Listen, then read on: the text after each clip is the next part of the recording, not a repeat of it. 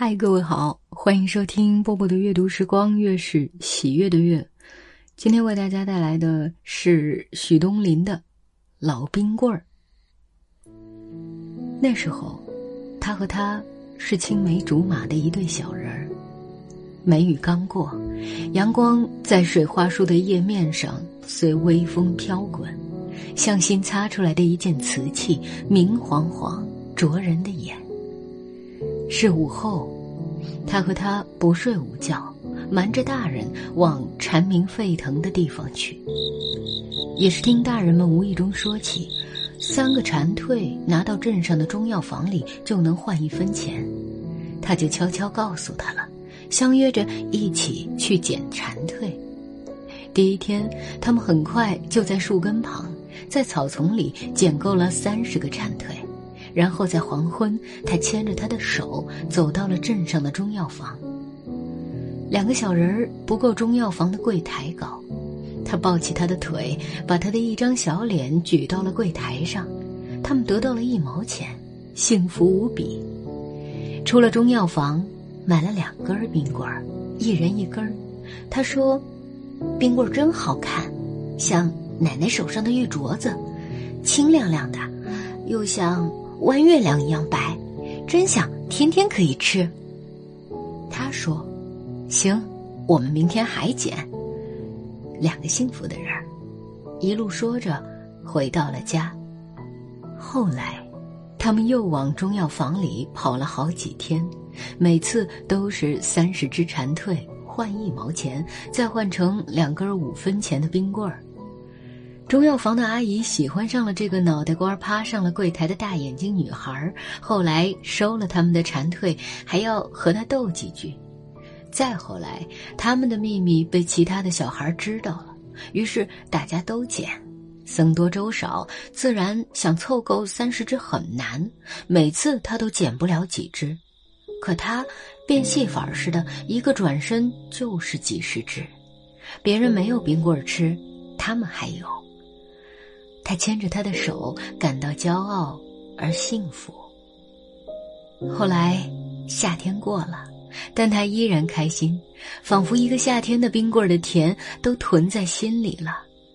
然后上学了，一道去，一道回，书包重了，他替他背。夏天再到的时候，就一道又去找蝉蜕。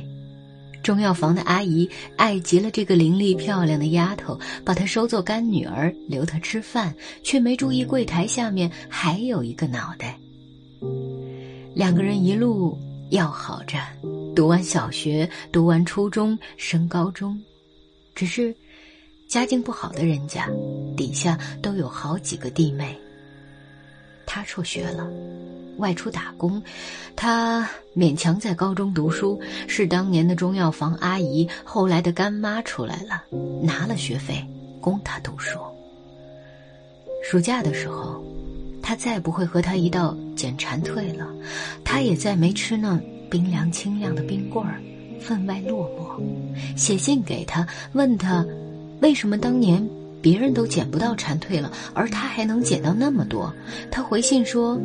这是秘密，如果有将来，他慢慢告诉他，把一辈子的爱磨进去，掺和着，来为他揭开谜底。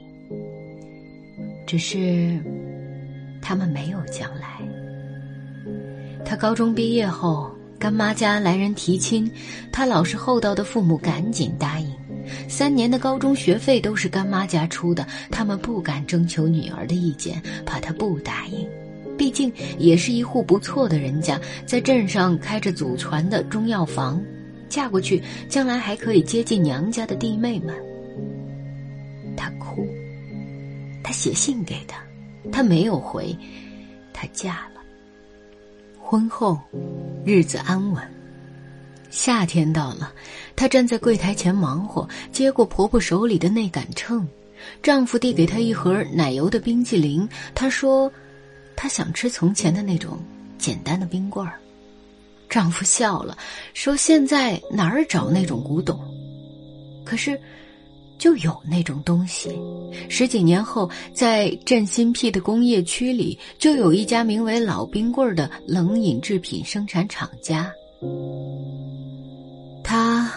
十几年他乡闯荡，终于回乡创业了。在生产的名目繁多的冰淇淋中，只挑了一盒老冰棍儿，托人送给他。随和附了一封信，说：“收到当年的那最后一封信，他已结婚半年。信是同乡过年时顺带回来的，因为他之前刚离开那打工的地方，在外漂泊不定，他没敢给他写信，只等着过年回来。哪知道，他说。”那个找蝉蜕的秘密，他原本打算用一辈子说给他听的，如今已经没有必要。其实很简单，就是一个人早点出发，背地里去更远的地方，爬进黄麻地，窜上更高的泡桐树芽，找了蝉蜕，一个人揣着，等到牵着他的手一起找时，一个转身，趁他不注意，全倒出来了。他希望他。天天有那冰棍吃，却不至于太受苦。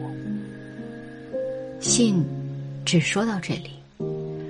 至于后来，他早早出去打工，想挣钱造漂亮的房子，隆重的娶她，就好像小时候他早早出发去很远的地方，然后一个转身变戏法似的弄出很多让他开心的东西。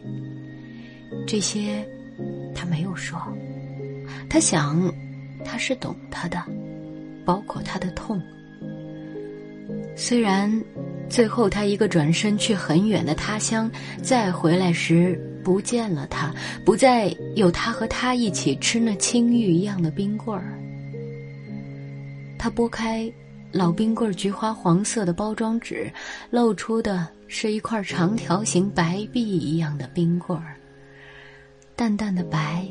淡淡的青，只形状似乎比当年的瘦了些，像沉在水底的白月牙儿。此时，楼外的蝉鸣一声声穿过厚重的枝叶丛，直往云霄处去。